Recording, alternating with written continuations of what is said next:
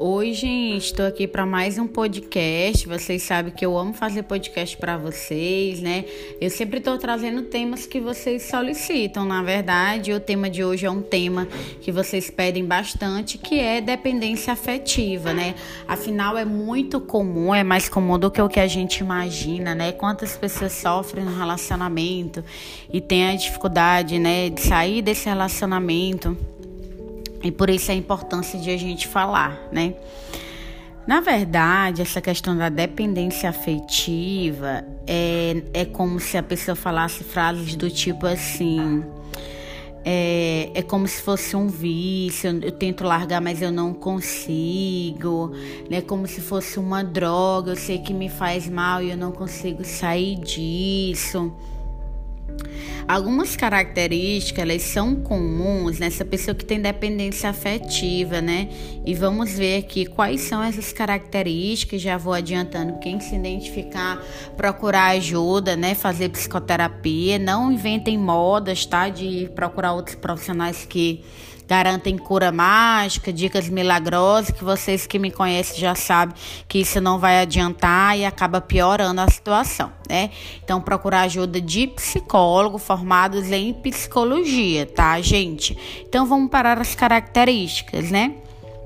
É a pessoa que ela, apesar de saber que está fazendo mal, né, que ela está sofrendo com essa relação, ela não consegue largar e a dependência aumenta cada vez mais, né? É como se fosse aquela pessoa que fala assim: nossa, eu tenho nesse relacionamento que me faz mal, a pessoa me maltrata, me desrespeita, não quer saber de mim e eu vivo correndo atrás, né? Então, apesar de saber que me faz mal, essa minha dependência parece que vai aumentando com o tempo, né? A outra característica é que quando essa pessoa não me quer, quando essa pessoa se afasta, eu acabo é, sentindo sintomas de abstinência, sabe? Sintomas de ansiedade, coração acelerado, nó na garganta, dormência, tremor, alteração no sono, no apetite. E isso, gente, é sintomas às vezes parecido até de pessoas que quando é dependente químico de drogas, quando não usa droga sente, né? Então gera muito sofrimento para essa pessoa. Além disso, ela tem um desejo de deixar a pessoa, mas ela não consegue, né? Ela ela acaba tendo esse prejuízo, ela acaba, né, querendo deixar, mas acaba não conseguindo porque realmente é difícil, como eu falei, é como se fosse uma dependência. Além disso, gente, existe também uma característica é quando a pessoa investe muito tempo e o esforço para estar com essa pessoa. Se ela está no trabalho, ela passa o dia vigiando, ela passa o dia pensando o que, é que a outra pessoa está fazendo. Se ela está no horário livre dela, ela quer ficar o tempo todo com essa pessoa. A gente sabe que isso não é saudável, né? A gente sabe que relacionamento saudável cada um cuidando das suas coisas, cuidando da sua vida.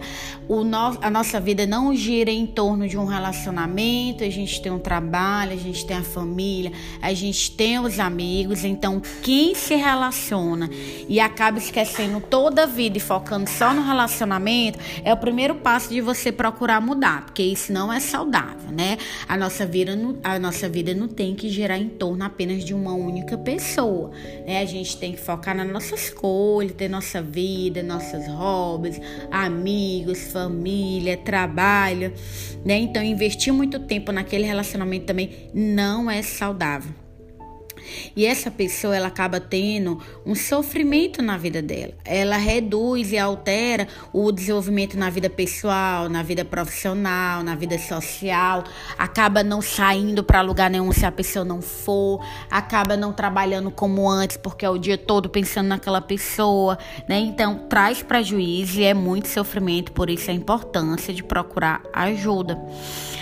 E aí, gente, a última característica é que a pessoa acaba alimentando o vínculo, apesar de ter consciência é, da grave repercussão psicológica. Meu Deus, é aquela fala, né? Eu sei que essa pessoa não me merece, eu sei que eu tô sofrendo, mas eu não consigo sair, eu não consigo largar.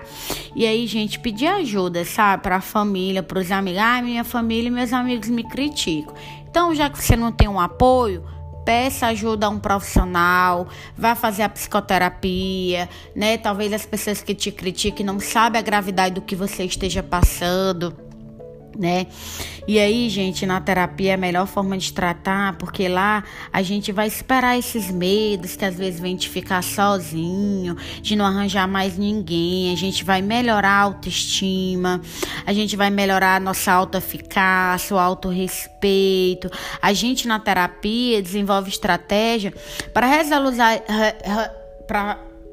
solucionar esses problemas que a gente às vezes acaba aumentando e catastrofizando, porque numa situação que tá alguém que tem dependência afetiva, ela acaba cada vez mais se sentindo inútil, incompetente. E não é raro que essas pessoas acabem desenvolvendo a depressão.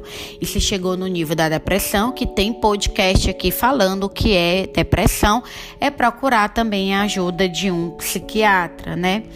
Então, gente, eu quis saber, eu quis falar as características. Se você tiver se identificado, procura ajuda. Se tiver de repente uma amiga, um amigo, um familiar que passe por isso, manda esse podcast para ele, clica na setinha e compartilha, tá?